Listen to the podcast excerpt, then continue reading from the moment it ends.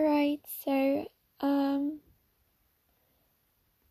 I'm going to an, do an analysis of uh, specific songs of uh, the album of Tyler Joseph called No Phun Intended. There's gonna be a lot of triggering stuff and religious stuff. So if you're not able to handle that, please turn off. I don't want to trigger anybody. But it talks about heavy topics and in I just please look after yourself. Turn it off if you don't feel like you're able to listen to it. Uh, especially because I will give my thoughts on everything and stuff and go into details and say stuff, so please. Um, alright. I will start with the first verse, where it's like the young boy wants to move ahead and the old man sings rewind. I wonder when in this timeline we break to the other side. Maybe there's a span of time when we feel we're neither nor not wanting to go back again, not wanting to go forth. So I think it's pretty self-explanatory, but um, there's this char- like maybe we have only one character, maybe two. Um, we have the young boy who is so determined to get to the future that the now is kind of unimportant. Like it doesn't matter now because maybe the now is not really good time and it's shitty, so you rather move ahead to like a better time and then we have the other character, the old man, who who kind of grieves because of his past, because of missed opportunities maybe. Um and kind of things he didn't do, stuff he didn't focus on, which now he's like, well, right now that is important to me, and I wish I would have done that different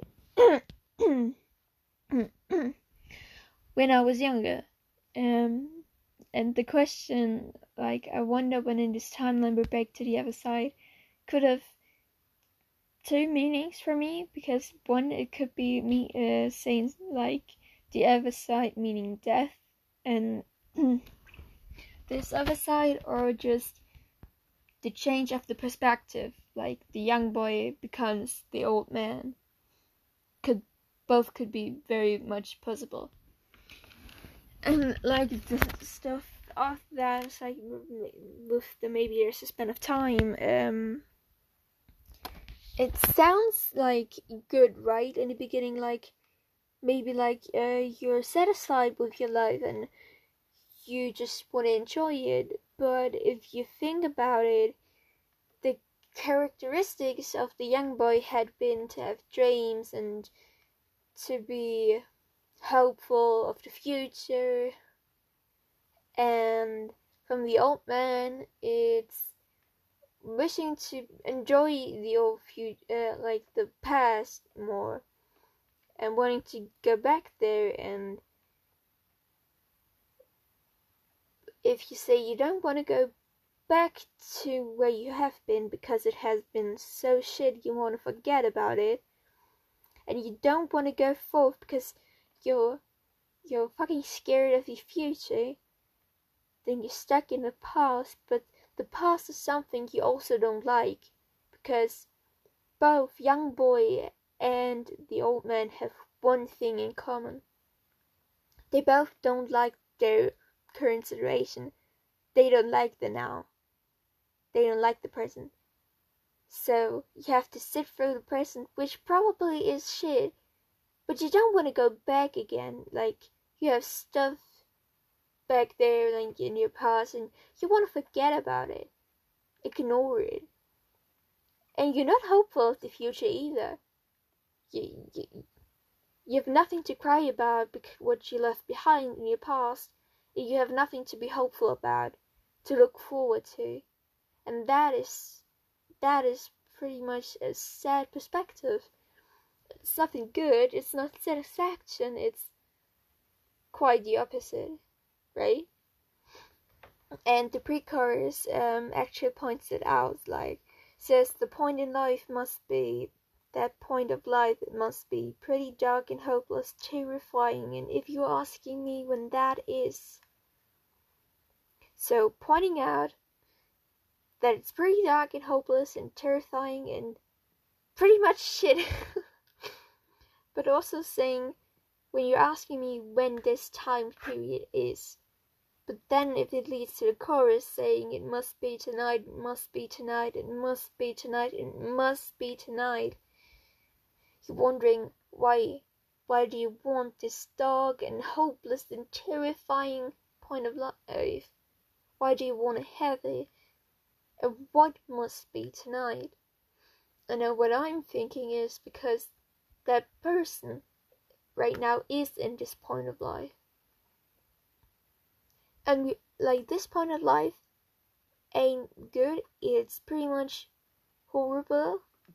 I would know like that is just really really like a devastating point of life like point in life and if someone would say it must be tonight, then my thoughts would go to something has to happen that night. Something has to happen tonight. What has to happen tonight? And is it going into kind of the suicidal direction? Maybe, like, that's my interpretation. I mean, obviously everyone has different point of views and stuff so but as i said there's a lot of strange stuff and i will point stuff out that i interpreted that way. So please watch out for yourself. Um then the first two comes with the old man sits all by himself and thinks of better years when he used to believe in stars and would dream away his fears. Then the young boy, uh, the young boy moves so fast he doesn't see the stars above, and all his dreams are crushed by old men who didn't dream enough. Right now, like we have again, uh, pointing out the character characteristics of um, the two characters we have, like the old man, who's kind of grieving of his past because he he he was the young boy. He was the young boy. Maybe like maybe it even it like you could maybe say that it implies that old man and young boy are the same person. Could be. But the old man was once like the young boy. Wanted all these things, didn't look like didn't pay attention to the uh, to the present, and just wanted to go to the future. And he missed out so many opportunities and so much and he thinks back then like it has been better. Or maybe he dreams of better years in the future. But he's like um, yeah and but more pos- like no it has to be the past because then it comes when we used to believe in stars used so stars, probably stuff like dreams, opportunities, purpose, like something like that. And the young boy, like I explained, he doesn't care about the opportunities he has at the moment. He just he wants to go and go and go to the future to a point in life where he is gonna regret not doing stuff in the past. And then it's like this um, all, all his dreams are crushed by old man who didn't dream enough, um, could have two different kind of interpretations. Like the one could be that the old man really is um, the young boy, and that the young boy has crushed his own dreams because he didn't dream enough, and now he's this old man. Or saying that other people who kind of try to force you to to be like they were or maybe force their own dreams on you so that you don't really have the chance to dream on your own. Like maybe parents, teacher, authorities who crush your dreams because they couldn't, you know, couldn't, yeah, just, uh, how do I say that? They, uh, mm, they couldn't make their dreams happen. So you have to do that now, and you have you can't have dreams on your own. Basically, that's what I'm trying to say. And then the second pre-chorus comes with We must all agree there's a point in life when darkness breaks our brittle hopes and dreams, and I'd say, and leads to the chorus, It must be tonight, it must be tonight, it must be tonight, it must be tonight. Now, like, First of all, pointing out that everyone will be in that kind of situation, like everyone, and as much as we gonna hate that, and I'm not looking forward to it, but probably someone will be in that situation, like, um, and then again saying uh, like kind of repeating the the point of life right now is like just darkness and that breaks your hopes and dreams and but then like this and I'd say it must be tonight kind of breaks my heart because it it just kind of not proves but it's just like it makes me believe more that it's that goes in the suicidal kind of direction. Like, and I don't, I didn't like that, especially when Tyler sings that with this vulnerable, no, vulnerable voice. My heart breaks. Uh, it's it's so sad. And then the bridge comes with It must be tonight, it must be tonight, it must be tonight, it must be tonight, stay with me.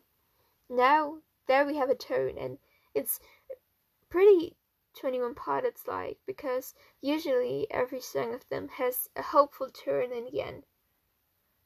Like, not every song, but a lot of them. So, here we have this turn, this hopeful turn, where it's uh, like, maybe it's the little, little kind of, maybe there's still a small part of him that has hope. It's small and barely there, but it's there. So he knows what his like. He maybe he has plans, and most of him maybe wants to go, but the other part, the small part, is like, I need someone right now tonight with me because it can't be tomorrow because tomorrow I maybe already be gone, and maybe maybe I'm already gone tomorrow. I need you now, today. And if you say excuses like I will be there tomorrow or next time, that won't work because maybe there won't be a next time, and not in a good way. And so it must be tonight. Stay with me tonight. And then the outro, it must be tonight, it must be tonight. Save me tonight, it must be tonight. Kind of, you know, just say it again. You, I need you by my side to save me tonight because tonight it's probably either gonna end, everything's gonna end, or someone's there with me and it won't end. There the two possible outcomes of the night and either way there has to be a must because someone needs to save me needs me needs to help me get through this all this bullshit this all kind of stuff that's going on right now. And if no one's there to help me to save me. And not just tonight but to save me in general. Then tonight must be the day everything ends because I can't take it anymore. And two outcomes of the night, and the person can one person kind of not just maybe not just one person, but you know, it's like one like people can influence the outcome of this specific night. And honestly, I don't know if Tyler talks about um uh his own experience probably, but yeah. Um I'm honestly if it's himself I am so fucking glad that someone saved him that night. Because uh, it's just mm, it kind of hurts to hear him sing this song, honestly.